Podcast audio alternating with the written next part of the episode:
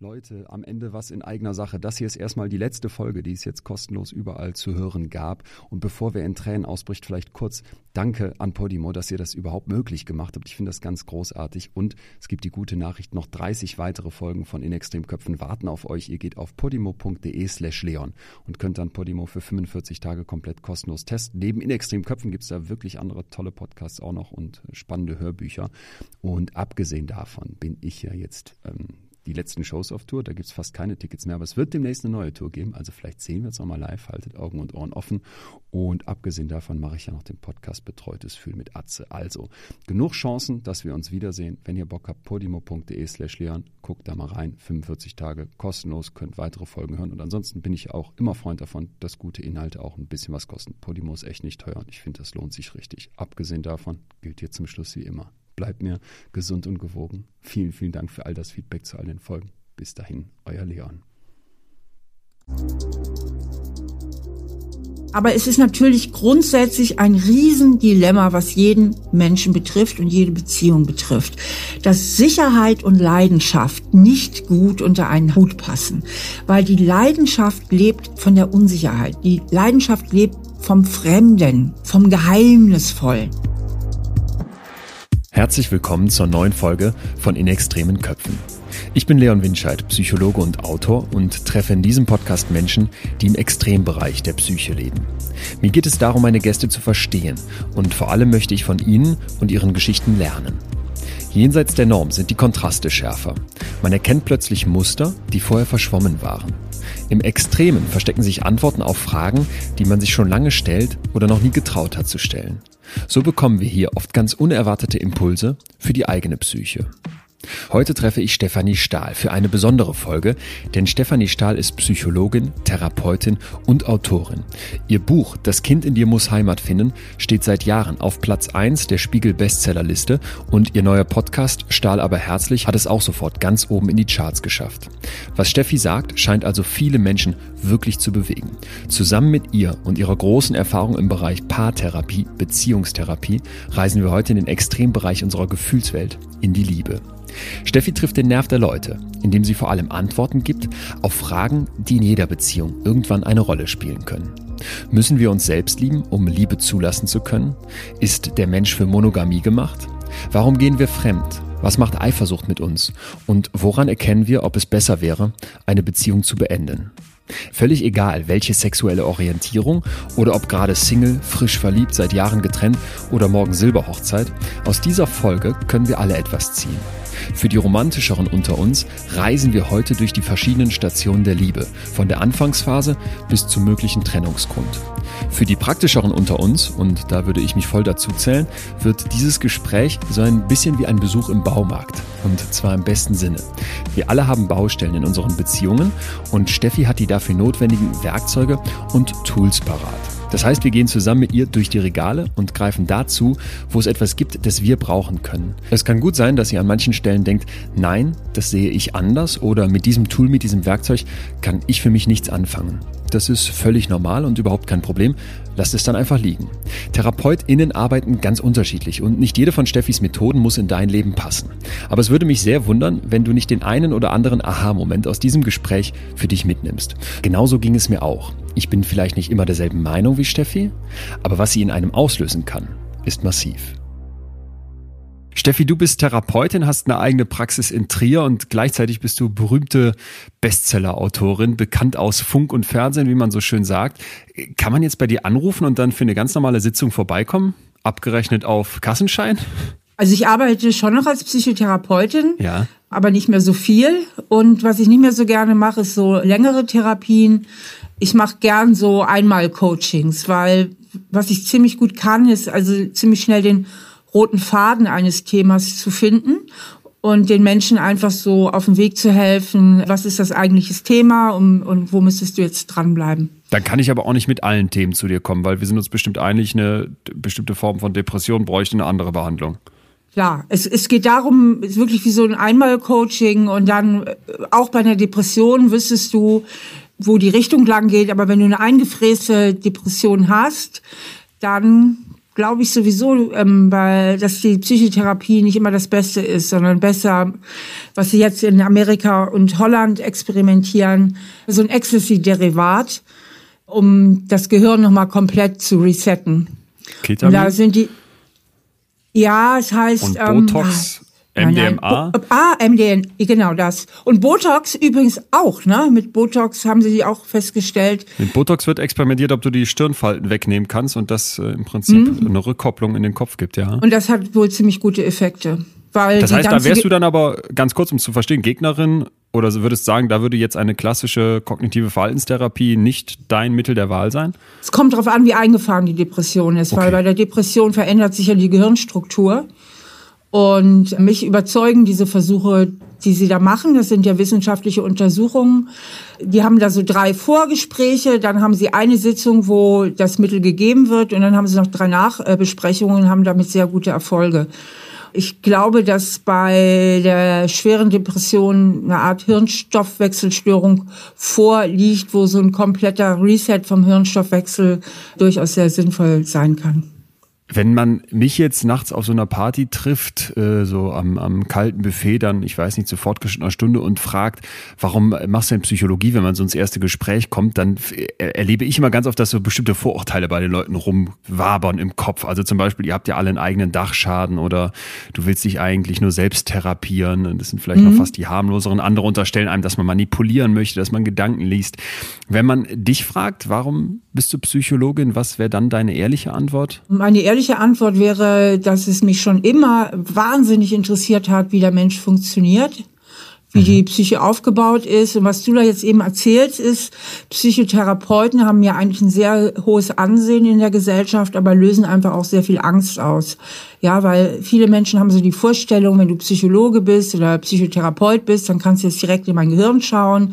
Du kannst Sachen bei mir wahrnehmen, die ich dir nicht zeigen will. Und die Antwort auf Angst ist halt oft, den anderen deswegen wieder abzuwerten, nach dem Motto, du bist mir bedrohlich, aber wer bist du denn? Du hast doch selber nur Probleme. So. Und das ist dann halt die Abwertung, das ist so ein, so ein Angstabwehrreflex. um mich selber quasi direkt zu schützen. Genau. Das ist ja ein ganz üblicher Reflex, auch in anderen thematischen Zusammenhängen, wenn wir uns in unserem Selbstwert von einer Person bedroht fühlen, zu gucken, wo könnte die eine Macke haben, um die dann abzuwerten. Ne, nach dem Motto, ach, die ist ja sehr erfolgreich, aber wahrscheinlich auch nicht glücklich im Privatleben oder so. Ne? Oder, weißt, also man versucht dann, ähm, das ist so ein menschlicher Reflex. Kenne ich auch äh, in Freundschaften, wenn man irgendwie seine, seine besten Freunde so beobachtet und dann hat man das Gefühl, bei denen läuft es in der Beziehung richtig gut und bei einem selber gerade nicht, dass man dann irgendwas sucht, so als Makel, um zu denken, ja gut, aber die haben irgendwie einen blöden Job. Oder Zum in Beispiel. Wirklichkeit lieben die sich gar nicht so. Erlebst du das in deiner therapeutischen Praxis denn auch, dass dann Leute zu dir kommen und du hast das Gefühl, die müssen erstmal irgendwie durch so absurde Moves eine Augenhöhe wiederherstellen und lassen, lassen sich da gar nicht drauf ein? Oder wenn man bei dir ist, ist man schon diesen Schritt, ist man schon den Schritt weiter?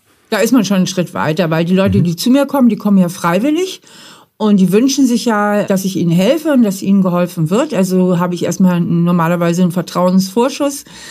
Und dann sind die natürlich froh, wenn ich möglichst viel Ahnung habe. Also da hast du natürlich ein anderes, eine andere Beziehungsebene als auf einer Party, wo vielleicht diese Offenbarung, ich bin Psychologe, bei dir ähm, eine gewisse Selbstwertbedrohung auslöst. Wenn wir jetzt an eine Therapiesitzung denken, dann ist das ja erstmal ein ziemlich intimer Moment und der in Deutschland ja oder auch grundsätzlich in unserer Wahrnehmung eigentlich immer hinter verschlossenen Türen stattfindet. Jetzt hast du einen neuen Podcast gestartet, Stahl aber herzlich, von dem wir gleich noch ein bisschen mehr von dir hören wollen unbedingt. Erstmal aber zu der Idee, du nimmst uns als Publikum genau mit in diese intime, in diese eigentlich streng vertraulich abgeschottete Situation. Du machst quasi die Tür auf. Wie im Puff, Ähm, ne?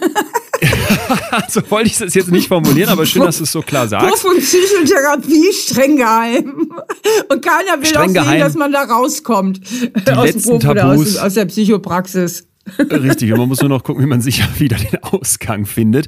Und ich fand das deswegen so faszinierend. Einmal wegen dieser Idee, wo ich mir schon vorstellen kann, dass vielleicht der eine oder andere Kollege, Kollegin sagt, hm, sehe ich aber ganz anders, das würde ich kritisch sehen, können wir vielleicht gleich nochmal drüber sprechen, aber eben vor allem, weil ich reingehört habe in die erste Folge und da hast du etwas gemacht, was ich finde eine, eine, ja, eine große Stärke von dir ist oder etwas, was bei mir immer was triggert. Du stellst die großen Fragen, die uns irgendwie alle beschäftigen und die Frage, die ihr da bearbeitet, ist Monogamie eine Utopie?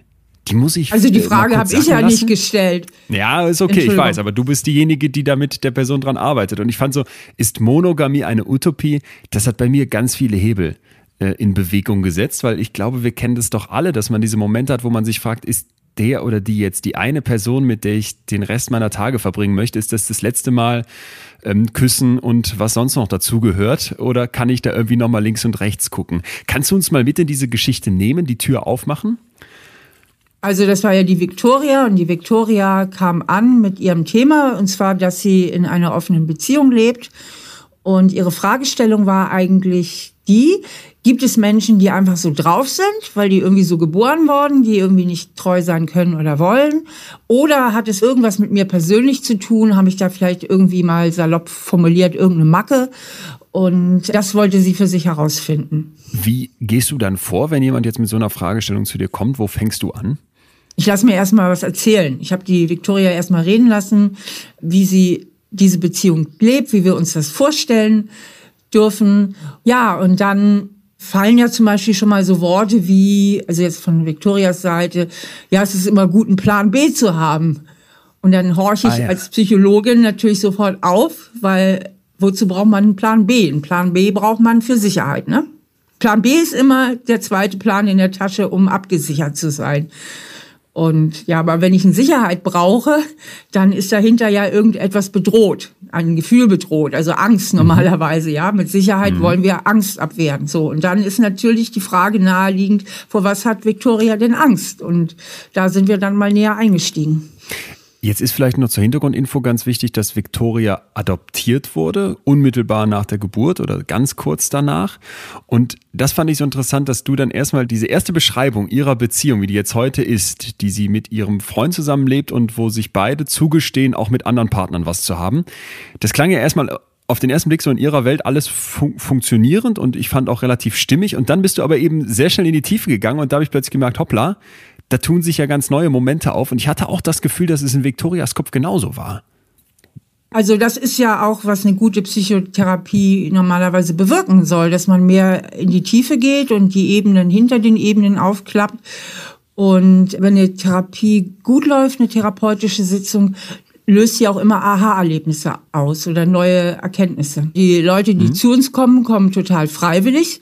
Und die haben immer auch die Möglichkeit, sich einen anderen Namen zu geben für diesen Podcast, dass ihre Stimme erkannt werden kann. Das wissen sie. Ich meine, das gehen sie ein und das ist ja deren Entscheidung. Ich finde es auch völlig legitim. Und heutzutage ist es ja auch so, da ist ja so ein Trend, den ich auch irgendwie richtig gut finde, muss ich sagen, der jetzt in jüngeren Generationen ist, dass die Menschen, auch viele Podcaster und Podcasterinnen, unheimlich offen eigentlich mit ihren persönlichen Problemen umgehen. Und ich finde das super. Absolut. Auch Stars, die sich öffnen, die sagen, hey, ich habe unter Depressionen gelitten oder ich leide unter Depressionen oder ich habe ein Alkoholproblem, ich habe Ängste, whatever. Weil das macht totalen Mut und das bringt uns Menschen so wunderbar in Verbindung und auf Augenhöhe, dass jeder halt irgendwo auch äh, ja seine Nöte hat und nobody's perfect und ich finde das ganz toll. Insofern von der Seite sehe ich keine Probleme. Nein, was ich meine ist, ist doch klar. Das ist ja auch ein bisschen mutig, was ich mache. Ne? Ich lasse mir komplett mhm. in die Wäsche gucken, wie ich als Psychotherapeutin arbeite. Ich glaube, das würden nicht so viele meiner Kollegen tun. Mache mich damit natürlich auch angreifbar. Und wir haben ja verschiedene psychotherapeutische Schulen auch. Ne? Sind ja, die einen schwärmen von der äh, äh, Analyse, Psychoanalyse, sind Psychoanalytiker, da haben wir die Verhaltenstherapeuten, wir haben die Familientherapeuten und, und, und und auch verschiedene psychotherapeutische Haltungen und Herangehensweisen. Und da wird es bestimmt mal den einen oder anderen geben, der sagt, oh ja, die Frau Stahl, die quatscht da zu viel oder die macht zu viel Vorgaben oder whatever. So wird bestimmt auch mal kommen. Aber was mich jetzt erstmal gefreut hat, also bisher ist es nicht gekommen, aber klar, kann ja nicht jeder toll finden, was ich mache. Erstmal haben wir sehr gutes Feedback bekommen. Also von den Zuhörerinnen und Zuhörern richtig positives Feedback, dass sie sich super da abgeholt fühlten und voll mitgehen konnten, selbst ihre Sachen nebenbei ein bisschen mitbearbeiten konnten und beantworten konnten. Und das ist ja genau auch die Intention dieses Podcasts, dass man selber für sich, wenn man zuhört, was die anderen so beschäftigt, auch mal bei sich gucken kann, wie ist das bei mir und für sich auch was rausholen kann. Und dieser Effekt scheint, also, oder diese Intention, die scheinen wir gut umgesetzt zu haben. So ist zumindest bisher das Feedback. Dann will ich jetzt die große Chance nutzen, dass ich dich jetzt hier habe und alle, die uns zuhören, können, glaube ich, heute aus der Folge unglaublich viel mitnehmen. Ich habe eine ganze Reihe von Fragen einfach mal aufgegriffen und möchte verstehen, wie du die beantwortest. Ich möchte aber noch mal einmal zurück, jetzt eben, wo ich dich hier sitzen habe. Ist Monogamie eine Utopie oder nicht? Wenn ich jetzt an mich selber denke und mich, mich so frage mit Anfang 30, na, wo soll die Zukunft hingehen? Dann ist das nicht nur bei mir, sondern auch bei meinen Freunden und Freundinnen ganz oft so mittlerweile, dass ich höre, dass denen das unglaublich Angst macht, sich so festzulegen und zu sagen, die eine, der eine ist es jetzt, mit dem, bis dass der Tod mich scheidet. Kannst du das nachvollziehen und, und gibt es dafür eine Lösung? Also ich möchte das mal ein bisschen auf eine allgemeine Ebene heben. Gerne, ja. Das scheint auch ein spezifisches Umfeld bei dir zu sein weil diese Angst vor Festlegung, das ist kein neues Phänomen. Das wird zwar immer so gehandhabt in den Medien, als wenn das so unglaublich neu wäre und jetzt die neuen Generationen irgendwie beziehungsgestört wären. Das stimmt aber überhaupt nicht. Das ist wissenschaftlich gar nicht haltbar.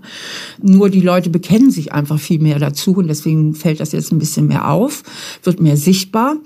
Diese Angst vor Festlegung haben längst sich alle. Viele sind unheimlich froh, wenn sie jemanden haben, der sich sicher ein, und dieses Gefühl, ah, ich bin jetzt irgendwo angekommen und ich kenne auch viele, viele junge Leute, die sich ziemlich früh binden und sogar ihren ersten Partner heiraten.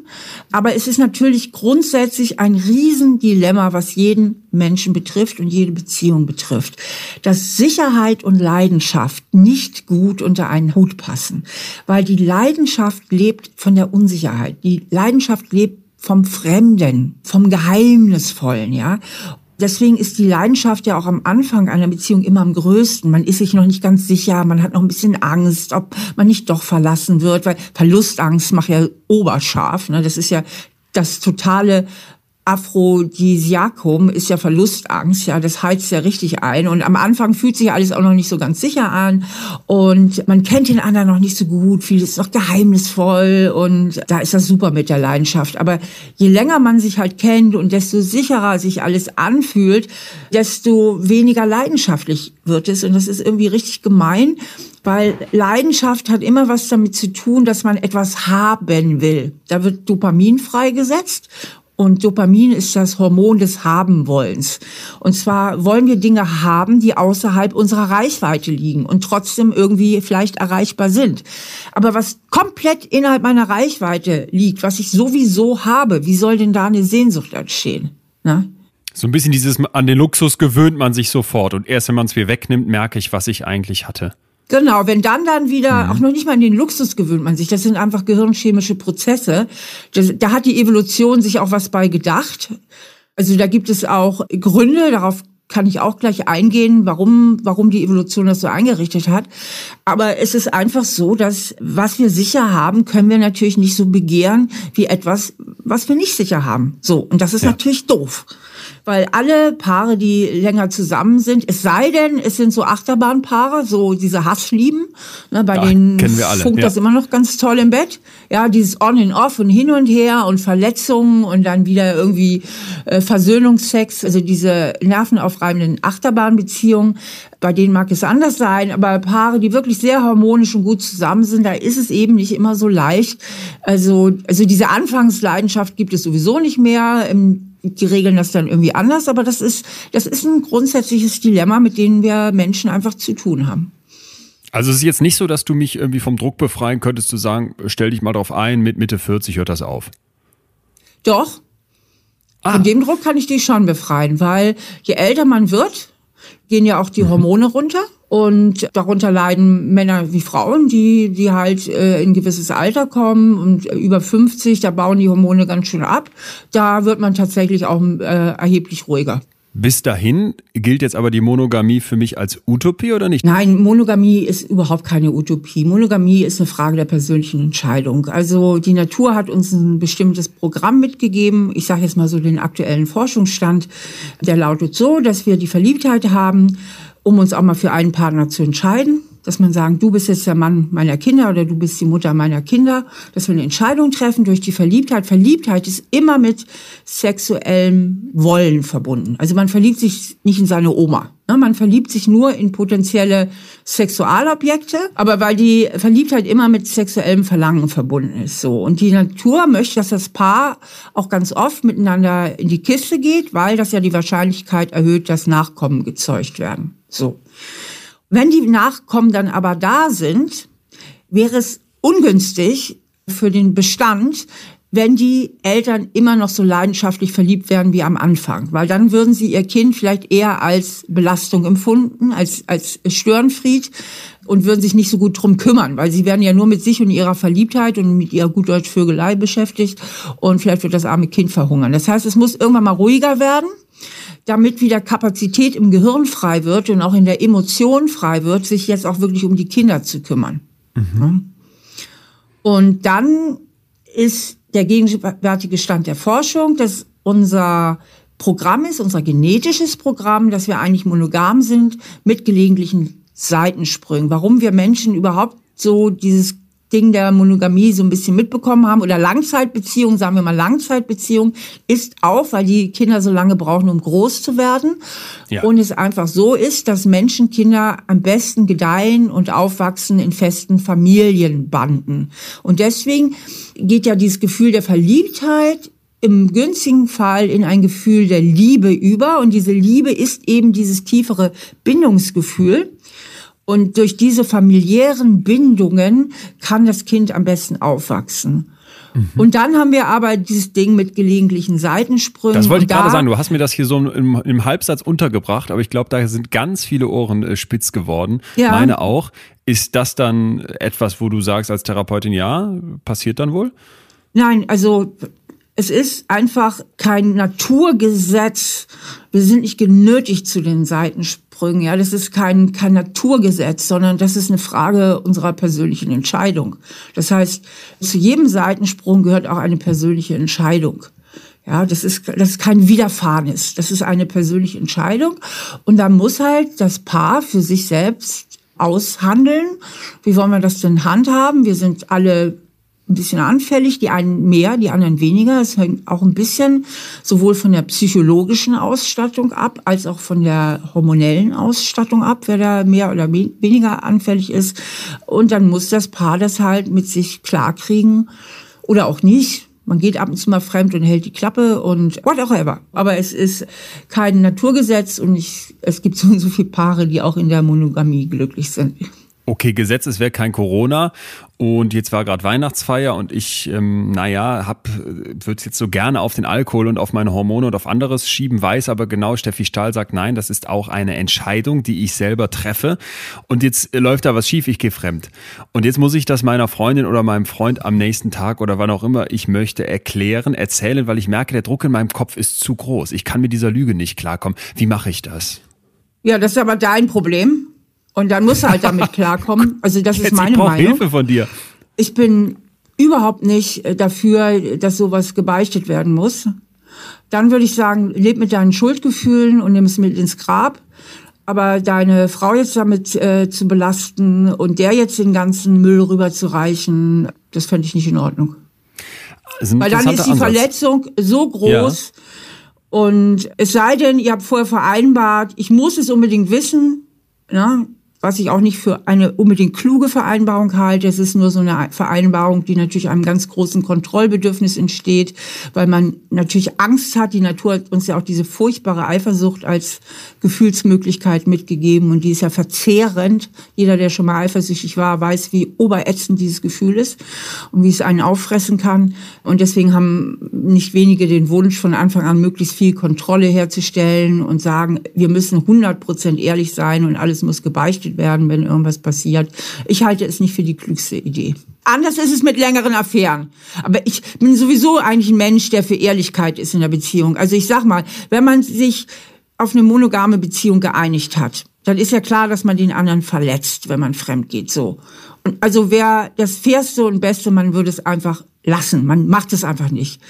Wenn man aber dann doch einen schwachen Moment hat, dann bin ich der Meinung, dann nimm diesen Moment mit ins Grab und mach das mit dir selber aus und mute nicht deiner Partnerin all diese Schmerzen zu. Das ist dein Problem. Mach das mit dir selber aus und lade deinen Müll nicht bei deiner Partnerin ab. Ich finde das einen hochinteressanten Ansatz, denn wenn wir fremdgegangen sind, wenn wir einen Fehler gemacht haben, haben wir vielleicht zunächst den Impuls zu sagen, ich muss mich mitteilen, um ehrlich zu sein, um meiner Partnerin, meinem Partner etwas Gutes zu tun, indem ich ehrlich bin. In Wirklichkeit aber, sagt Steffi, geht es uns eigentlich darum, den Druck in unserem Kopf loszuwerden und plötzlich belaste ich die Beziehung massiv mit meinem Fehler. Obwohl Treue für viele Menschen einen massiv hohen Stellenwert hat, zeigen die Zahlen, dass Fremdgehen ziemlich oft vorkommt. In einer repräsentativen Umfrage in Deutschland gaben rund ein Viertel der Frauen und bis zu einem Drittel der Männer an, im Alter von 16 bis 45 Jahre schon einmal fremdgegangen zu sein. Und da sind nur die gezählt, die es in einer Umfrage zugeben. Die Dunkelziffer könnte noch deutlich höher liegen. Aus wissenschaftlicher Sicht kann ich uns noch einen spannenden Impuls zu folgender Frage mitgeben. Warum gehen Menschen fremd? Und zwar gibt es dazu eine große Theorie. In der Psychologie gibt es verschiedene Theorien zur Liebe, aber eine, die aus meiner Sicht alle kennen sollten, ist die Theorie der Selbsterweiterung. Worum geht's da? Entwickelt hat diese Theorie das Psychologenpaar Professor Arthur Aaron und seine Frau Elaine. Ich habe mit den beiden Spitzenforschenden sprechen dürfen. Und die erklären mir ihren Ansatz, ihre mittlerweile sehr fundierte Theorie und die erklären mir ihre wissenschaftlich oft bestätigte Theorie wie folgt. Menschen führen Liebesbeziehungen, weil sie ihr selbst erweitern wollen. Das beruht auf zwei Prinzipien. Erstens, jeder Mensch will wirken. Wir wollen spüren, dass wir eine Wirkung auf dieser Welt haben, dass wir etwas bewegen können. Das steckt tief in uns, schon als Kinder spüren wir den Drang. Dann machen wir die Sandburg kaputt oder versuchen an einem Mobile zu ziehen und freuen uns daran, dass sich über unserem Bett plötzlich etwas bewegt. Das zweite Prinzip ist, dass wir als maximal soziales Wesen Mensch ganz früh spüren, auch schon als Kinder, dass wir durch die Beziehung zu anderen Menschen unsere Wirkung verstärken können. Indem wir uns verbinden, indem wir Beziehungen eingehen, erweitern wir unser Selbst um andere Personen. Um die Idee der Selbsterweiterung durch Liebe nochmal ganz bildlich für uns greifbar zu machen, stellen wir uns zwei Kreise vor. Der erste Kreis ist mein Selbst und dieses Selbst hat natürlich bestimmte Eigenschaften. Wir haben ein Aussehen, wir haben vielleicht Humor, wir haben bestimmte Fähigkeiten, wir haben aber auch Schwächen. In dem Moment, in dem wir uns verlieben, geht unser Kreis eine ganz besondere Beziehung mit einem zweiten Kreis ein. Die beiden Kreise fangen an zu überlappen. Aus zwei Ichs, aus zwei Selbsts wird ein Stück weit wir. Und diese Aufnahme eines zweiten Kreises, eines zweiten Selbsts in unser Selbst macht uns buchstäblich größer, erweitert uns. Das konnte in einer hochinteressanten Untersuchung an der University of California vor einigen Jahren gezeigt werden. Dort wurden hunderte Studierende jede Woche gefragt, wer bist du heute? Was macht dich aus? Und diejenigen, die sich frisch verliebt hatten, das wurde mit einer weiteren Frage abgeprüft, die beschrieben ihr selbst plötzlich ganz anders als in der Woche davor. Sie benutzten viel mehr Wörter, um sich zu beschreiben und stellten auch fest, dass ihr Selbstwertgefühl gestiegen war. Das heißt, die Leute hatten ein größeres, ein diverseres Bild von sich und sie hatten das Gefühl, ich kann mehr bewegen und ich darf mich deswegen besser fühlen. Wir können uns alle vorstellen, dass am Anfang einer Beziehung, vielleicht gerade im Studium, unser Kreis durch die Verbindung mit einem anderen Kreis extrem viel dazu gewinnt. Da sind plötzlich neue Kochrezepte, da ist eine neue Form von Humor, da ist ein fremder Körper, da sind neue Gerüche. Wir können ganz viel entdecken und unser Selbst hat das Gefühl, einen Boost zu bekommen. So, und das fühlt sich erstmal richtig gut an. Jetzt können wir uns aber, glaube ich, auch vorstellen, vor allem die, die schon einmal längere Zeit in einer Beziehung waren, dass dieses Gefühl, der Erweiterung durch die andere Person im Laufe der Jahre einrosten kann. Man gewöhnt sich aneinander. Die beiden Kreise, die überlappen, werden vielleicht ein Stück weit auch zu einem Einheitsbrei. Und dann sitzt man plötzlich zusammen im Modell derselben Multifunktionsjacke vor seinem Karawan und hat sich nichts mehr zu erzählen. Und in diesem Moment wird es spannend, denn wir erinnern uns an die zwei Prinzipien. Der Mensch will wirken und wir wissen schon als Kinder, dass wir durch die Verbindung mit anderen Menschen wirken, unser Selbst erweitern können. Eine Lösung, um diesen Prinzipien, um diesem Wunsch, diesem Anspruch in uns gerecht zu werden, ist das Fremdgehen.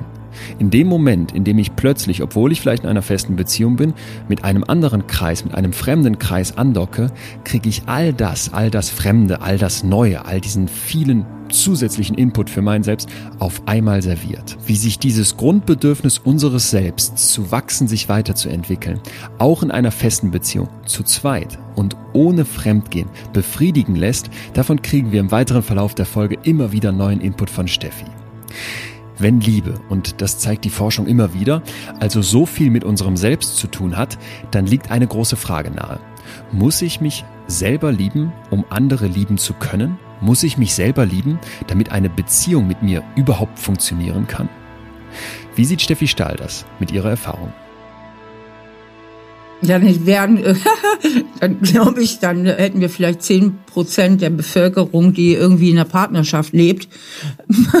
ich finde den Anspruch einfach zu hoch. Aber es geht in die richtige Richtung, sagen wir mal so. Es gibt ja viele Menschen, die jetzt Selbstzweifel haben und sich jetzt nicht so super toll finden und trotzdem in mhm. ganz glücklichen Partnerschaften sind. Das finde ich jetzt übertrieben. Ich finde auch den Anspruch, sich selbst zu lieben, einfach zu hoch. Der Jens Korsen, das ist ja auch ein Psychologe und Coach und hat auch ein paar Bücher und so geschrieben, den finde ich immer ziemlich witzig. Und der hat so eine coole Formulierung drauf, der sagt, ich bin dafür, dass es mich gibt. Und das finde ich eine klasse Formulierung, ja, mit der kann man leben. Ich bin dafür, dass es mich gibt. Und dann ist es natürlich wichtig, wenn man halt allzu große Selbstzweifel hat in der Beziehung, dann bewirkt das halt natürlich, weil wir projizieren ja immer das, was wir in unserem Kopf haben, in die Köpfe der anderen. Also wenn ich jetzt meine, ich wäre als Frau überhaupt nicht liebenswürdig und nicht liebenswert und nicht schön mhm. und nichts, dann projiziere ich natürlich meinen eigenen Zweifel in den Kopf von meinem Partner und denke, der muss das genauso sehen. Und das kann dann so zwei Ausgänge haben. Entweder verbiege ich mich total, um den anderen zu gefallen und bin völlig überangepasst und versuche ihm jeden Wunsch abzulesen. Oder ich halte immer einen gewissen Sicherheitsabstand ein und lass mich gar nicht so richtig ein. Ne? Hab immer einen gewissen Abstand, so dass der andere gar nicht so die Reichweite bekommen kann, mich zu verletzen. Denn wenn ich meine, ich genüge nicht, dann bin ich ja verlustängstlich, weil ich dann ja damit rechnen muss, dass ich früher oder später verlassen werde. Und um mich vor dieser Katastrophe emotional zu beschützen, veranstalte ich natürlich wieder Dinge, die die Beziehung dann wiederum belasten können. Ja, also übermäßige Eifersucht, totales Anklammern, Überanpassung oder eben auch Bindungsangst und zu großer emotionaler Abstand. Das sind eben die Dinge, die dann daraus folgen können. Ich bin dafür, dass es mich gibt. Das gefällt mir unglaublich gut. Das geht in die Richtung Selbstannahme statt Selbstliebe, richtig? Ja, ich bin okay, jetzt, das reicht. Ich bin okay, das reicht erstmal. Ich glaube, das ist etwas, wo, wo äh, viele Menschen, würde ich mich jetzt dazu zählen, ganz oft nicht unterschreiben würden, sondern eben unglaublich hohe Ansprüche aufblasen. Und deswegen gefällt mir diese Idee auch, ich muss mich selbst lieben, um andere lieben zu können, nur sehr bedingt. Ich glaube, es ist gut, wenn man ein gesundes Verhältnis zu sich hat. Aber dieses Selbstlieben, das löst so diese Bollywood-Hollywood-Idee auch noch in unserem Kopf aus. Und dann wird es einfach so ein Druck, der entsteht. Und Liebe ist ja schon eh kein leichtes Thema, dass man sich irgendwie was kaputt macht. Ja, ich finde es auch nicht lebensnah. Ich gucke ja immer hin oder versuche immer so gut wie möglich hinzugucken, was ist eigentlich da draußen in der Realität, was findet da statt. So. Und dann sehe ich so und so viele Paare, wo entweder eine oder die andere oder alle beide selbstwertmäßig jetzt nicht so doll aufgestellt sind und trotzdem haben sie doch eine gute Beziehung. Also muss ich doch zu dem Ergebnis kommen, nee, man muss sich nicht selbst lieben, um in einer guten Beziehung zu leben. So, damit hat es doch die, die, die Wirklichkeit schon widerlegt. Aber trotzdem ist auch was Wahres dran, denn wenn ich mein Selbstwertgefühl zu labil ist, und das habe ich, ich will mich jetzt nicht wiederholen, ich habe ja eben gesagt, welche Auswirkungen ja. das eben auch auf eine Partnerschaft haben kann ich fand das, was du gerade angesprochen hast mit diesem, ich guck mal links und rechts, wie läuft's bei anderen Paaren in der Realität, einen unglaublich guten Ansatz, den du vertrittst, und zwar die Realtherapie. Kannst du das nochmal beschreiben, weil das fand ich so griffig als Idee. Also ja, das ist ein Begriff, den habe ich mal für mich erfunden. Das ist auch für Leute, die halt so ein schlechtes Selbstwertgefühl haben und ständig meinen, sie wären zu dick und sie wären zu hässlich und sie würden sowieso nicht genügen und sie würden keinen abkriegen. Und denen sage ich, mache mal Realtherapie, also setze ich meinen Kaffee, das geht ja nicht mehr.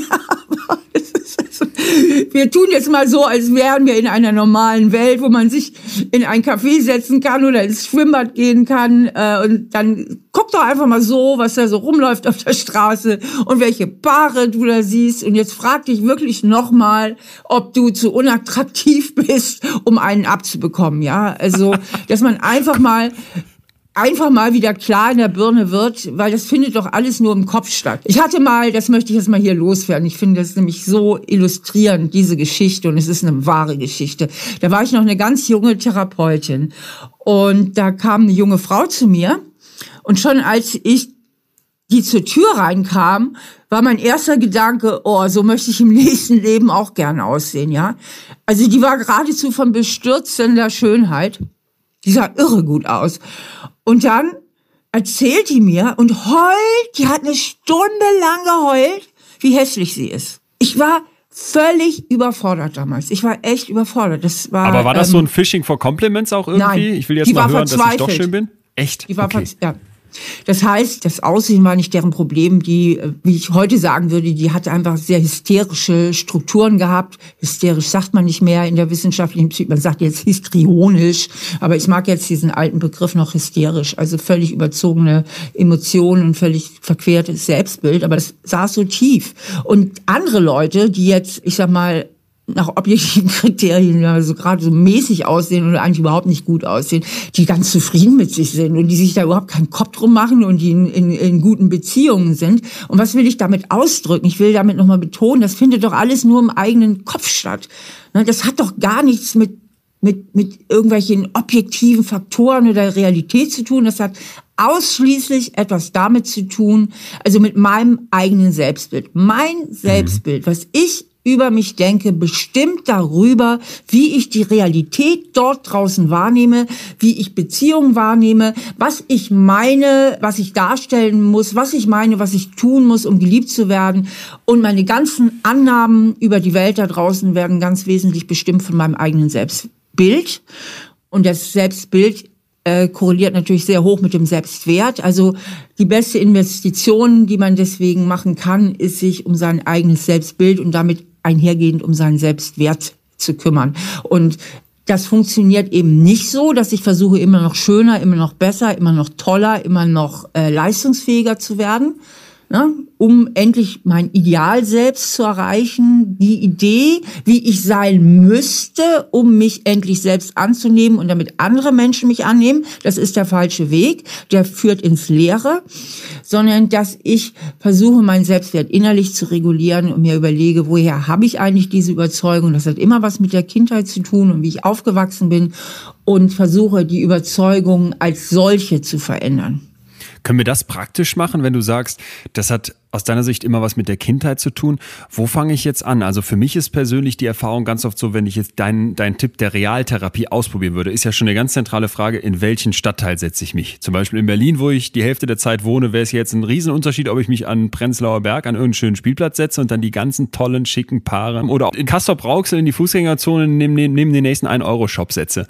Und das würde ich jetzt gerne mal metaphorisch sehen, weil ich finde, das, das passt wirklich ganz gut, dieses realtherapeutische ist vielleicht der Anspruch, aber in der Praxis erlebe ich mich immer dabei, dass ich dann sage, ich vergleiche mich aber doch dann bei Instagram mit den ganzen tollen, schönen Couples, die irgendwie dann zwei Millionen Follower haben oder auch im Freundeskreis hat man die ja auch. Diese Paare, wo alles zu laufen scheint, die die tollsten Fotos hochladen, dann kann ich mir zehnmal sagen, das ist auch nur Fake und das sind Filter und im Endeffekt, jetzt hat er vielleicht ein Sixpack, aber dafür hat er vielleicht eine, eine keine Ahnung, ist er vielleicht nicht so helle, da ist schon wieder dieses Abwerten des anderen. Ähm, wie, wie kriege ich das denn hin, dass ich mich dann nicht immer nur mit denen vergleiche, wo es dann irgendwie also, dass ich mich nicht in Prenzlauer Berg setze, sondern dass ich mich vielleicht irgendwo zwischen Kassel-Brauxel und Prenzlauer Berg in ein ehrliches Setup setze, in ein realistisches. Ja, das ist eben das Problem, dass unser Gehirn immer vergleicht. Und durch diese Vergleiche schaffen wir es auch wieder in unserem Kopf, uns abzuwerten. Aber wenn du jetzt mal einen Schritt nach außen trittst und dich von außen betrachtest, aus deinem Verstand heraus, also wirklich jetzt auch mal sehr rational, kannst du dir vielleicht mal die Frage vorlegen, was ändert dieses schöne Paar jetzt wirklich an meinem Wert? Also welchen Einfluss hat dieses schöne Paar auf meinen Wert als Mensch? Wo ist der Zusammenhang? Also wo ist der Link? Und dann müsste ich schon eigentlich sehr schnell zu dem Schluss kommen, der ist, wenn überhaupt, in meinem Kopf. Nur in deinem Kopf. Ja. Nur in deinem Kopf. Du konstruierst ja da eine Wirklichkeit, indem du dich abwertest. Und diesen Vergleichen kannst du das wird nie aufhören. Auch die super schöne Paar, die werden auch irgendwann mal älter. Ja, und dann kriegen sie vielleicht doch eine Krise und dann sind sie auch nicht mehr so beautiful. Weißt du, damit kommst du keinen Schritt weiter. Wenn du immer sozusagen die Kamera auf dich selbst hältst und sagst, ah, wie bin ich jetzt drauf, wie schön bin ich, dann wieder auf die anderen, wie schön sind die und dann vergleiche ich mich. Eine ganz gute Maßnahme ist, anstatt sich ständig selbst zu bewerten, ist einfach mal in die Welt da draußen zu gucken und Anteil zu nehmen und sich für andere Menschen zu interessieren. Dann ist man nämlich im positiven Sinne selbst vergessen und im Zustand ja. der Selbstvergessenheit kann ich mir keine Selbstwertsorgen machen. Es ist viel sinnvoller und viel spannender und viel inspirierender, in die Welt da draußen zu gucken. Ne? Und sagen, wer bist du denn für einen? Und ist das und das ist ja interessant und guck mal hier, wie schön und ach, guck mal da. Anstatt sich innerlich immer selbst zu betrachten, sich zu überlegen, wie viel bin ich denn jetzt wert? Ich mag gerade dieses Wort Selbstvergessen unglaublich. Klingt auch wie so ein so ein altes Wort fast, aber äh, die Idee zu sagen, in dem Moment, in dem es mir gelingt, selbstvergessen zu sein, kann ich mich mal von diesen Ansprüchen lösen. Das äh, finde ich ist ein, ist ein unglaublich schöner Gedanke. Ja, deswegen lieben wir alle auch diese Flow-Zustände. Flow heißt ja. ja, dass ich sehr konzentriert mich mich mit einer Sache befasse. Ja, sei ja. es, dass ich arbeite, sei, dass ich handwerke, Tanze, Musik mache. Genau. Und das ist so erholsam, weil man einfach sich mit der Sache beschäftigt oder mit dem anderen Menschen, der einem gegenüber sitzt. Und das ist so eine erholsame Selbsttherapie. Immer wenn man sich ertappt, dass man wieder in seinen Selbstzweifeln feststeckt, die Kamera zu schwenken und sich für die Welt da draußen zu interessieren. Ich mache das zum Teil auch bei Vorträgen, also vor allen Dingen, wo ich noch nicht so vortragserfahren war, hatte ich sehr viel Vortragsangst. Ich denke, das ist, was mhm. viele kennen, vor vielen Menschen zu sprechen. Viele Augen sind auf einen gerichtet. Und dann diese Angst, irgendwie das zu verkacken Absolut. auf gut Deutsch. Ne? Ja, man verhaspelt sich, man schwitzt, rote Flecken am Hals, ja, genau. das ist die Hölle. Ja. Ich hatte da immer so zwei, zwei Tricks. Der eine war Humor. Mhm. Mit Humor habe ich mir gesagt, was kann dir im schlimmsten Fall passieren? Ja, dass sie dich weinend, dass sie dich weinend aus dem Saal führen. Ja, also so ein total demütiges Bild. Ja. Das fand ich immer so lustig, dass mich das entspannt hat. Und dann habe ich immer gesagt, hey, beobachte dich doch nicht so sehr. Es geht doch nicht um deine Performance. Konzentrier ja. dich auf deine, dein Publikum und versuch denen möglichst viel mitzugeben. Das heißt, ich habe versucht, meine Konzentration auf mein Publikum zu richten und nicht auf mich selbst und meine Performance. Und das hat mir immer viel geholfen. In dem Moment wird Dieser man dann im Flow selbst vergessen. Ja, das finde ich, finde ich, es ist wirklich ein schönes Bild. Und ich möchte ihm was gegenüberstellen noch. Würde mich deine Meinung zu interessieren. Vielleicht als ein weiteres Wort, selbst vergessen versus selbst berieseln. Weil meine Empfindung ist, wenn ich mich mit jungen Leuten heute oft unterhalte, dass wir uns unglaublich oft irgendwie ablenken und versuchen mit Netflix hier noch ein Second Screen, da irgendwie Shopping oder einfach irgendwas, was immer läuft, was berieselt, von einem echten Auseinandersetzen mit dem Selbst ablenken und nicht in Wirklichkeit selbst vergessen sind, sondern eben uns eigentlich nur betäuben und, und davon wegbringen, weiter wegbringen. Ja, du unterstellst da so eine schlechte Absicht. Das kann der Fall sein. Es gibt Menschen, die innere Probleme haben und deswegen sich durch Ablenkung permanent versuchen, davon da vorbeizuschauen, also die notorisch selbst abgewandt sind. Aber eigentlich liegen die Dinge hirntechnisch viel einfacher. Unser Gehirn liebt Dopamin. Ja. Und all diese kleinen Dinge schütten Dopamin ein. Ein Online-Spiel, ja. Dopamin. Schnell mal checken, E-Mails checken, Dopamin. Der Textnachricht lesen, Dopamin. Ja, ständig. Das ist wie so eine Sucht. Deswegen ist es auch wie eine Sucht. Es Weil ist eine Sucht. Dopamin ist ja auch das, was bei Süchten freigesetzt wird. Ob du rauchst, ob du Alkohol trinkst, immer schön gibt's Dopamin, Dopamin, Dopamin.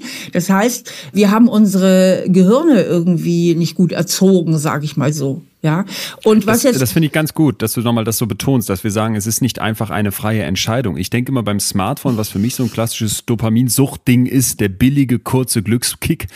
Da sitzen tausende Hirne im Silicon Valley und auf der ganzen Welt dran, um dieses Gerät so zu programmieren, dass mich das maximal süchtig macht. Da werde ich an, an bestimmten Stellen entmündigt und es ist eben nicht eine freie Entscheidung von mir, mein Selbst zu berieseln, sondern werde in eine Sucht reingeführt, die ich mir vielleicht erstmal klar machen muss. Es ist schon auch eine freie Entscheidung, weil letztlich haben auch süchtige Handlungen eine freie Entscheidung. Und jetzt ist ja auch die Frage, was ist denn so schlimm daran? Man kann doch sagen, ja und, dann ist es eben so. Ne? Also ich habe zum Beispiel die Sucht, auf dem Handy Skat zu spielen. Ich bin ein ganz großer ich spiele sowieso für mein Leben gern Skat und ich habe eine geile Skat-App.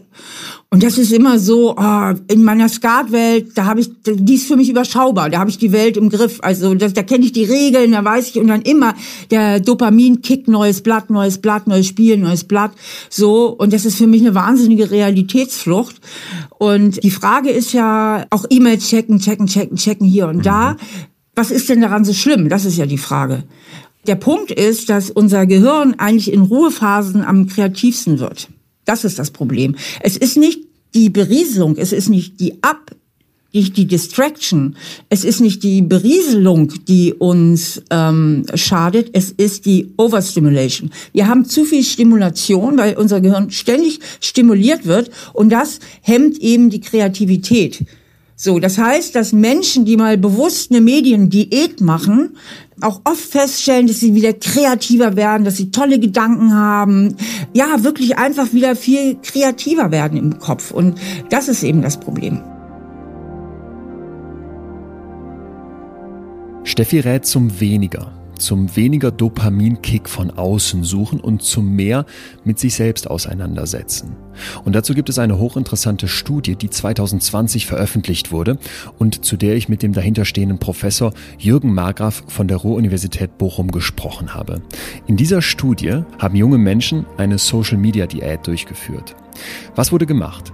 Die jungen Menschen wurden zufällig in zwei Gruppen aufgeteilt. Die eine Gruppe sollte Social Media genauso weiter benutzen wie gewohnt. Die andere Gruppe wurde gebeten, 20 Minuten, nur 20 Minuten weniger Social Media am Tag zu nutzen und zwar für zwei Wochen. Das ist nicht viel, oder? Wie viele Stunden verbringen wir am Tag mit dem Handy? Wie viele Stunden verbringen wir auf Social Media? Wenn man sich die Screentime anguckt, kann es einem kalt den Rücken runterlaufen. So, was passiert in der Studie? Was passiert mit den jungen Menschen auf Social Media Diät? Die Effekte sind verblüffend. Der Anfang ist schwer. In der ersten Woche hatten die Versuchspersonen, die auf Social Media verzichten sollten, Schwierigkeiten. Sie fühlten sich schlecht. Wie bei einem Entzug stieg ihr Verlangen nach der Droge Social Media erst noch an. Doch dann, ab der zweiten Woche, ging es mit jedem Tag besser. Die depressiven Symptome gingen runter die Lebenszufriedenheit ging über die Dauer der Zeit hoch und die Leute bewegten sich mehr. Mehr Joggen, mehr Fahrradfahren, mehr draußen sein. Das Beste war jedoch, dass diese Effekte anhielten. Die Menschen nutzten auch drei Monate später, obwohl die Studie eigentlich längst abgeschlossen war, noch immer deutlich weniger Social Media. Es geht also nicht darum, wenn wir zu unserem Selbst finden wollen, was eben ein ganz zentraler Bestandteil für eine funktionierende Beziehung ist, dass wir sagen, wir fahren unsere Social Media Nutzung, das Reizbombardement von außen, auf Null runter, sondern dass wir es etwas weniger tun. 20 Minuten können dabei einen verblüffenden Effekt haben. Wenn ihr selber schon mal ausprobiert habt, weniger Social Media zu nutzen, dann habt ihr vielleicht auch gemerkt, wie schwierig es sein kann, von dieser Sucht runterzukommen. Und dabei spielt unsere Gier nach dem schnellen Kick, nach der kurzen Belohnung, dem bereits erwähnten Dopamin eine große Rolle. Welchen Einfluss hat dieser sogenannte Glücksbotenstoff in unseren Beziehungen?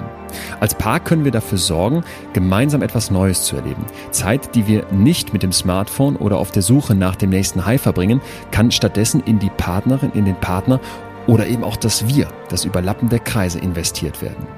Auch wenn Steffi sagt, sie treffe viele junge Menschen, die sich früh binden, kennen wir alle auch das Gegenteil. Diejenigen, die es nie lange bei jemandem hält, die eben immer auf der Suche nach etwas Neuem, vielleicht auch nach dem Kick sind. Kann das funktionieren? Wird ein Mensch, der so handelt, auf Dauer glücklich im Leben? Man kann die Zeit egal wie rumbringen bis zur Beerdigung. Alles möglich, das, äh, nur dahinter steckt halt Bindungsangst. Was du da beschreibst, ist ein klassischer Fall von Bindungsangst.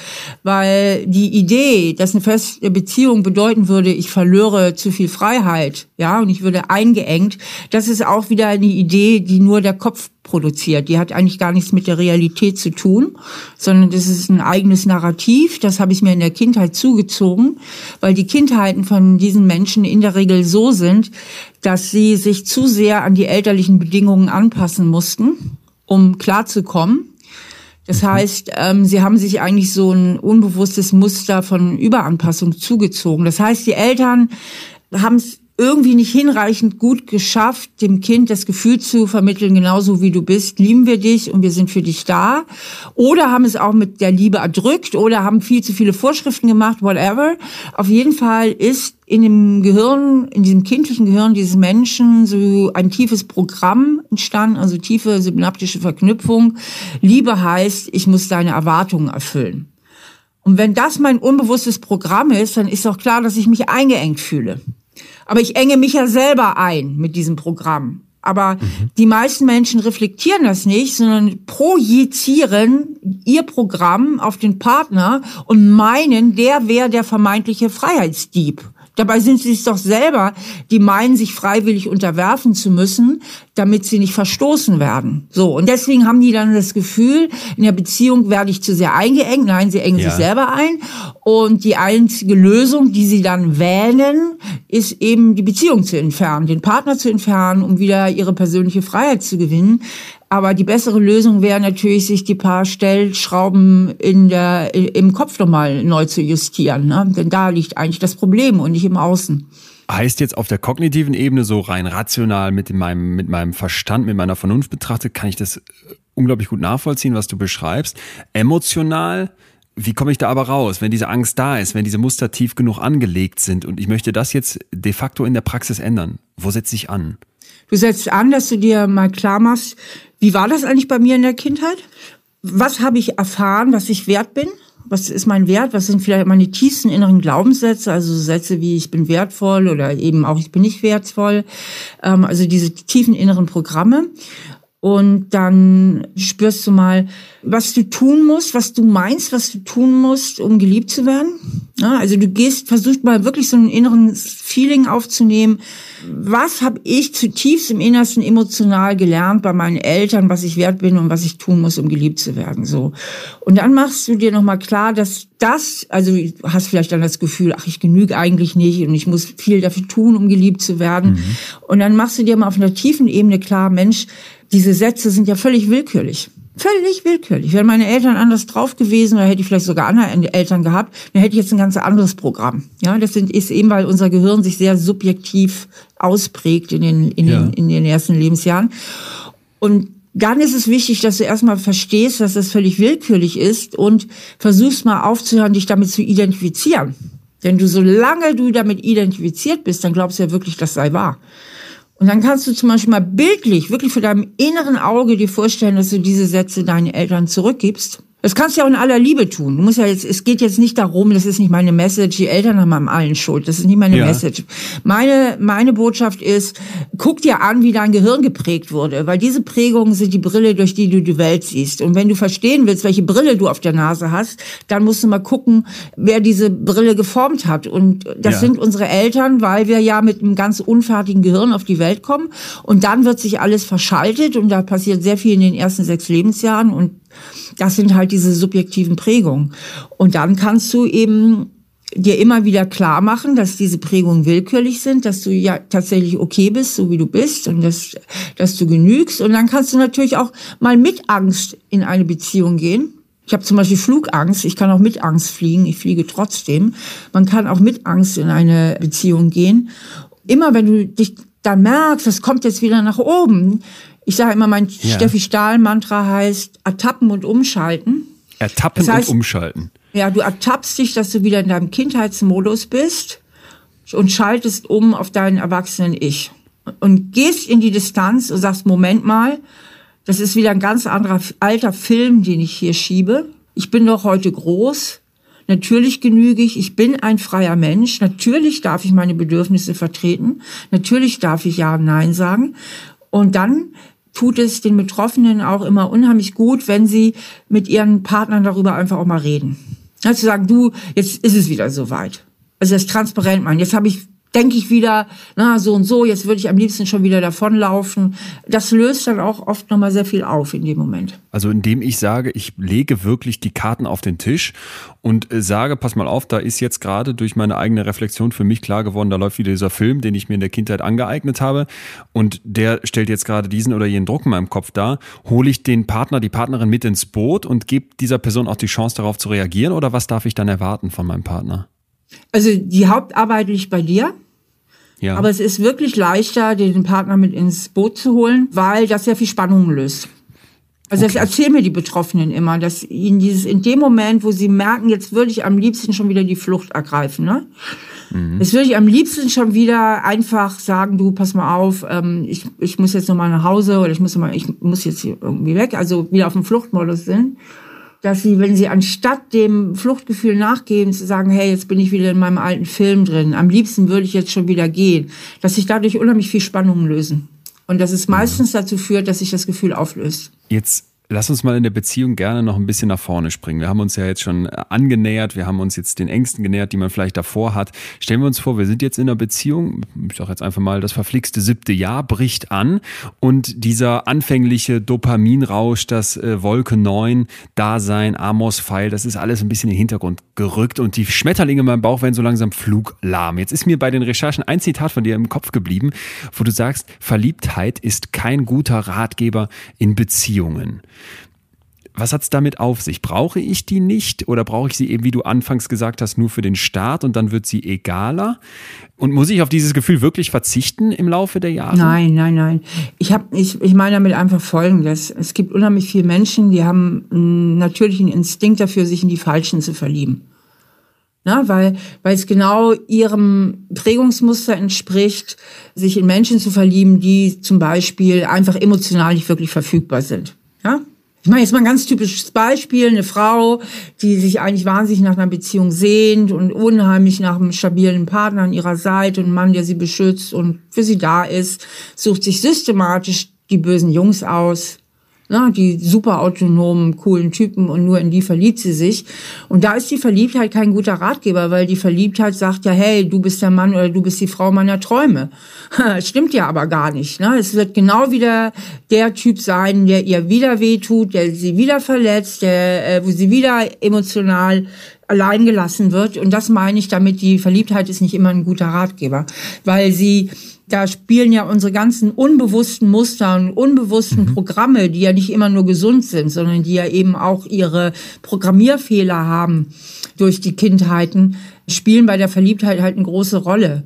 Und da kann es manchmal wirklich besser sein, wenn man weiß, ich springe immer so an, genau bei diesen Typen, das einfach mal als Anti-Empfehlung zu sehen.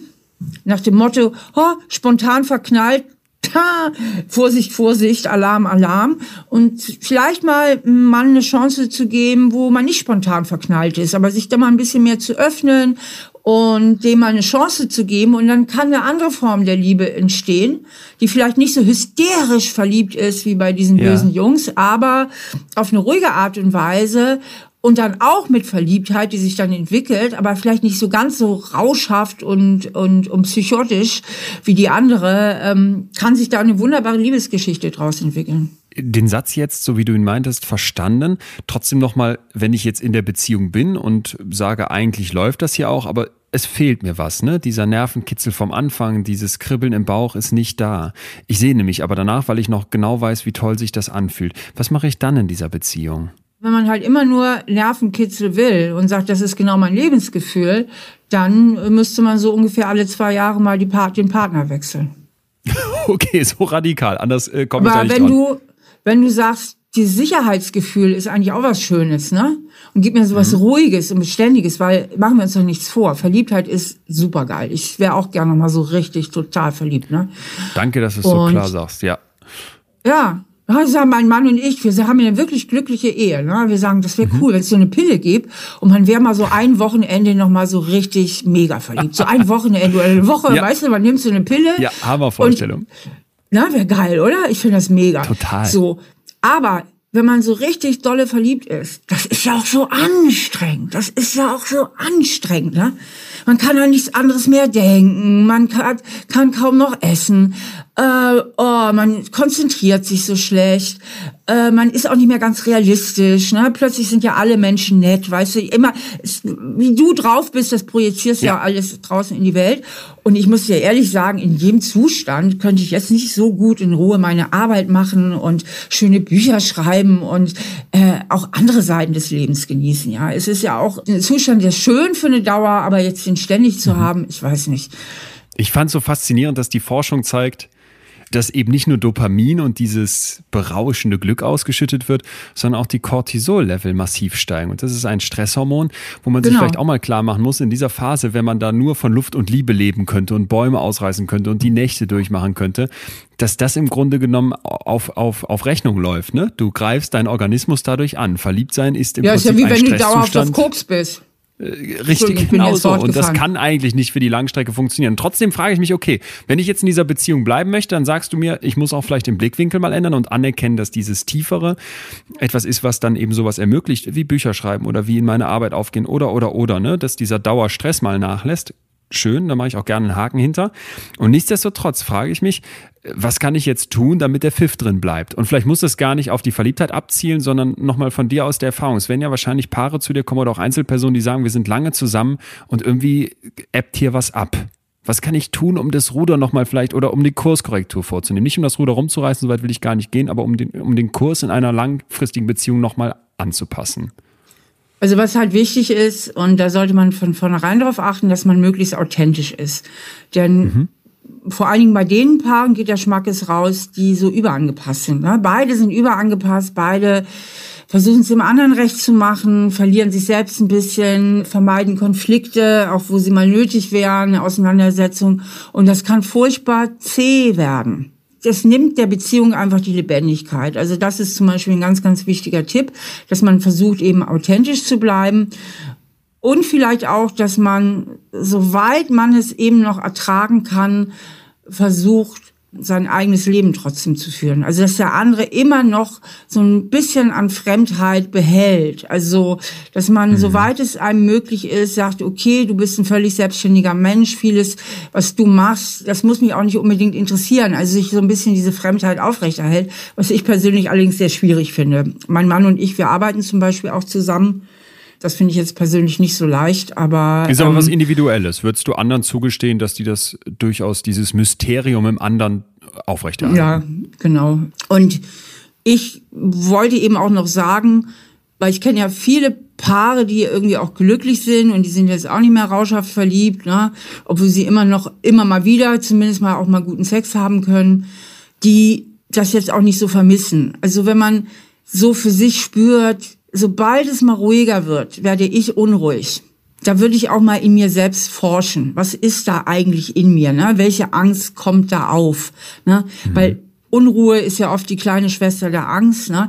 Was ist da eigentlich in mir, dass bei diese Verliebtheit, dieses Rauschhafte, das ist ja auch wie eine Droge, wie, wie eine Ablenkung. Ne? Und die Verliebtheit, was ich ja auch so total interessant finde, in psychologischen Studien hat man ja festgestellt, also in hirnphysiologischen, neurologischen Studien, dass die Verliebtheit im Grunde gar nicht so viel mit dem anderen wirklich zu tun hat. Bei der Verliebtheit berauscht man sich selbst. Ja? Auch die Empathie ist noch gar nicht so aktiviert. Also diese wirklich tiefe Anteilnahme, wie es dem anderen geht, auch nicht. Sondern die ganzen Hormone ballern eigentlich in Gehirnzentrum, die ziemlich nur was mit dem eigenen Ego zu tun haben. Also diese Verliebtheit hat mit Liebe im Grunde genommen gar nicht viel zu tun. Das finde ich irgendwie ganz spannend. Und das äh, führt uns natürlich auch der Frage näher oder der Beantwortung der Frage näher, wenn ich denn immer meine, ich kann ohne dieses Gefühl nicht leben, was hat das denn, was sagt das denn über mich aus? Also welche, welche Angst, welche mhm. tiefere ist vielleicht dahinter? Ne? Dass ich mich nicht wirklich einlassen kann, dass ich es nicht aushalte im Leben, ja. wenn es mal ruhiger ist. Ne? Ja, das ist ein ganz wichtiger Punkt. Bringt uns auch nochmal zurück zu diesem Idee des Selbstvergessen versus irgendwie Selbstberieselns oder Ablenkens. Weil ich auch daran denke, gerade wenn ich es jetzt nicht schaffe, zu sagen, ich lasse mich jetzt darauf ein, ich lasse eine größere Tiefe ein, sondern ich brauche immer wieder diesen, diesen Kick des Verliebtseins, den man vielleicht irgendwann mal am Anfang hatte, dann das wäre ungefähr so, als hätte ich denselben Anspruch, ich möchte mal dieses Freiheitsgefühl nach dem Abitur, ne? Oder ich möchte, möchte mich nochmal so fühlen wie mit Mitte 20, als alles so und so und so war. Das ist ja dieses Nostalgische, was man gerne im Kopf hat und dann mit dem heute abgleicht und sich dann in hätte, könnte, täte irgendwie verliert. Und in Wirklichkeit ist dieses, warum möchte ich das eigentlich? Vielleicht wirklich eine interessante Frage, um mal dran zu kommen, was treibt mich da im Tieferen um?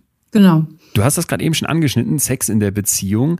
Da habt ihr auch eine Folge zu gemacht, die, die mich auch wieder vom Titel her sofort gepackt hat, weil ich auch mitbekomme, dass das eben unglaublich viele Menschen umtreibt. Was tun, wenn einer will und der andere nicht? Und jetzt hast du mir ein paar Jahre voraus, so von der Lebenserfahrung hast du gerade eben schon auch mal über die Hormone gesprochen, die sich vielleicht verändern. Die verändern sich ja im Zweifel aber auch mal unterschiedlich. Und ich könnte mir vorstellen, dass sich sowas dann noch potenziert. Was mache ich ganz konkret, wenn einer will und der andere nicht? Also gerade in jüngeren Jahren hat das meistens weniger mit Hormonen zu tun, sondern mit einer Imbalance, also dass die Beziehung nicht in der Balance ist, äh, dass einer mehr Nähe möchte als der andere. Das kann schnell zu Teufelskreisen führen, weil nicht selten, es muss nicht so sein, aber es ist doch öfter so, dass der Partner, der vor allen Dingen nach der ersten Leidenschaft, wenn die sexuelle Lust sehr rapide nachlässt, denn normalerweise ist es ja so ein allmähliches Abflauen, ne? Und nicht so, mhm, ja. man ist heute noch total verliebt und leidenschaftlich und kaum ist man fest zusammen, plötzlich geht die Leidenschaft auf Null oder wird plötzlich viel weniger oder kaum ist man zusammengezogen, bam, auf einmal habe ich Potenzprobleme oder plötzlich habe ich keine Lust mehr, ja. Das deutet meistens auf eine Form der Bindungsangst hin. Bindungsängstliche haben das notorische und oft unbewusste Gefühl, sich dem Partner anpassen zu müssen und Erwartungen erfüllen zu müssen. Ja. Das ist ja ihr Kopfprogramm, ihr Kopfkino. Und je verbindlicher die Beziehung wird, also eigentlich immer dann, wenn die Beziehung in eine nächste Phase der Verbindlichkeit übergeht, zum Beispiel jetzt heißt das, Jetzt daten wir uns nicht mehr, sondern wir sagen jetzt zum Beispiel, wir haben eine Beziehung. Oder das Daten wird so häufig, dass man denkt, scheiße, im Grunde gehe ich hier gerade auf eine schon. Beziehung zu, ne? Ja.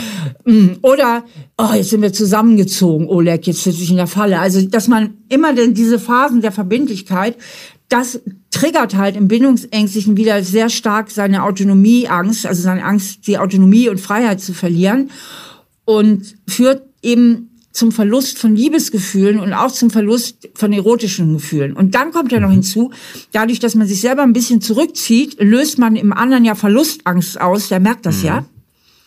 Wird umso schärfer, weil Verlustangst macht ja schärf.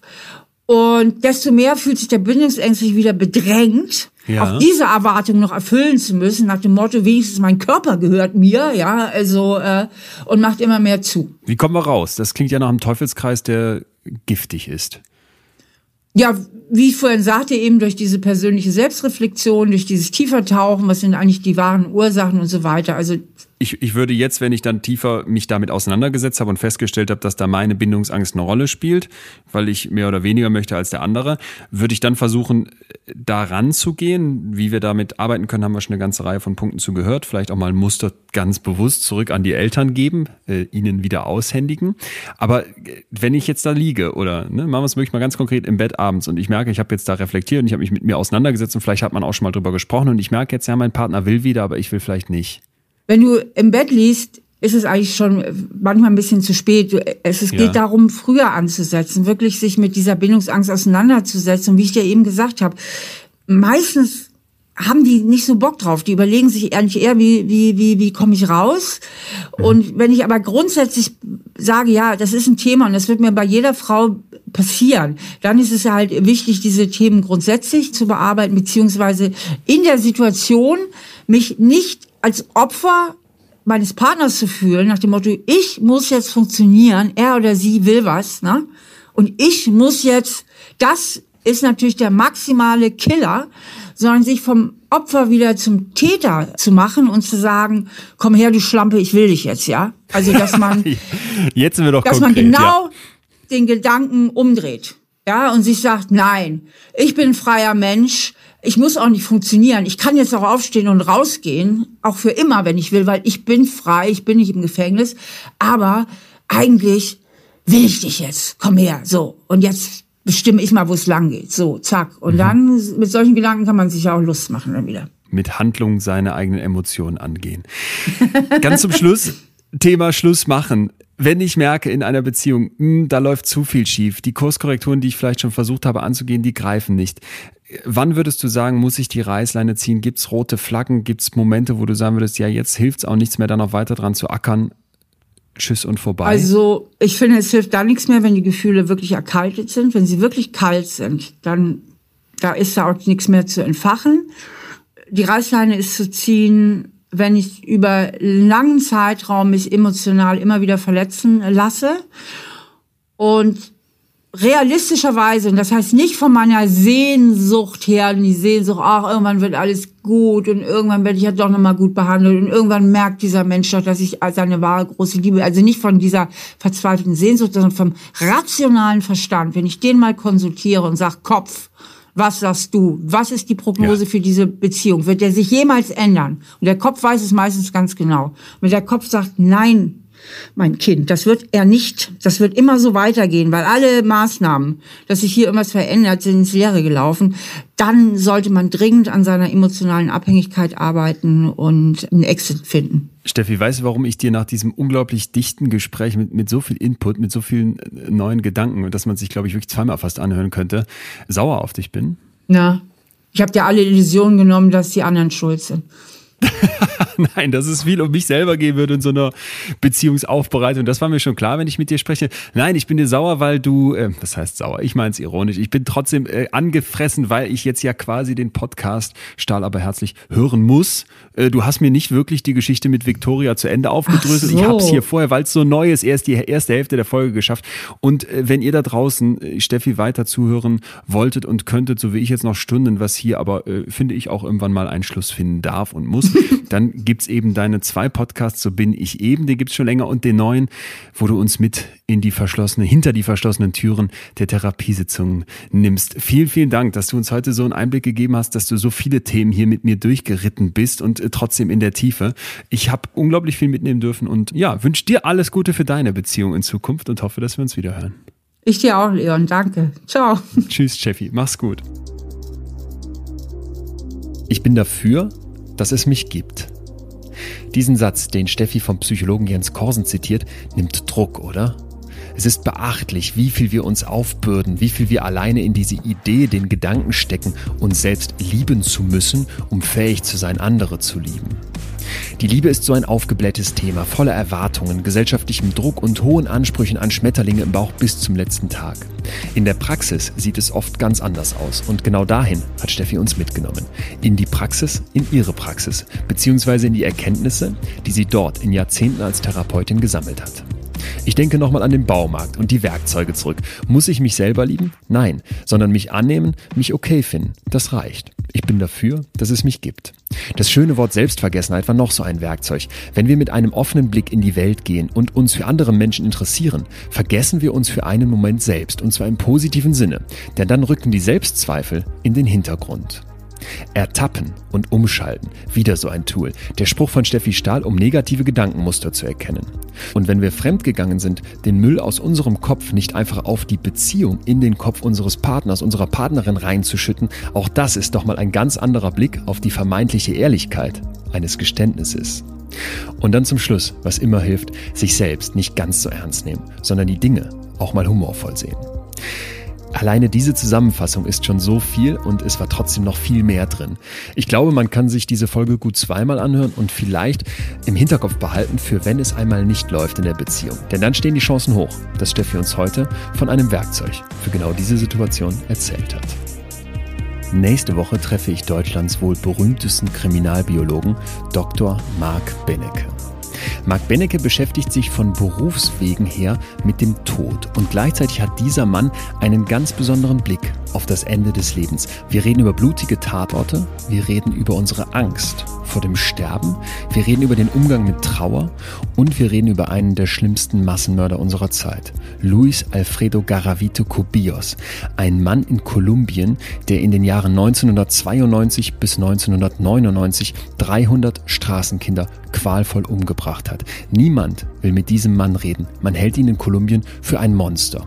Doch Mark reist genau dorthin. Seine Faszination für den Tod kennt keine Grenzen und vor allem keine Wertung. Zwischen Gut und Böse unterscheidet Mark niemals. Mark jagt rational nach Fakten. Er möchte verstehen und macht in diesem Drang auch vor dem Unbegreiflichen, dem Tod, nicht halt.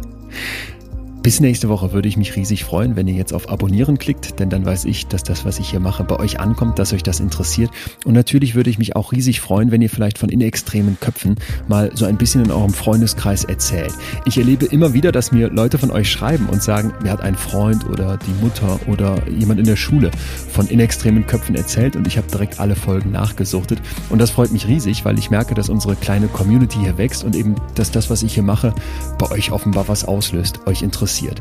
Deswegen, wenn ihr Lust habt, schnappt euch doch irgendwen, vielleicht einen Freund oder eine Freundin und erzählt einfach mal von inextremen Köpfen. Und oft sind die Erfahrungen, die wir hier geschildert bekommen, ja auch so krass, dass man doch das Bedürfnis hat, mit anderen Menschen drüber zu reden, oder? Mir geht's eigentlich immer so. Wahrscheinlich auch nach dieser Folge heute. Ich würde mich also über eure Empfehlung freuen und natürlich auch über eure Nachrichten gerne über Instagram an Leon Winscheid oder über post.leonwinscheid.de. Und ansonsten bleibt mir wie immer nichts zu sagen, außer, dass ihr mir bitte gesund und gewogen bleibt. Wir hören uns wieder. Euer Leon. In extremen Köpfen. Ein Podimo Original. Produziert von Auf die Ohren.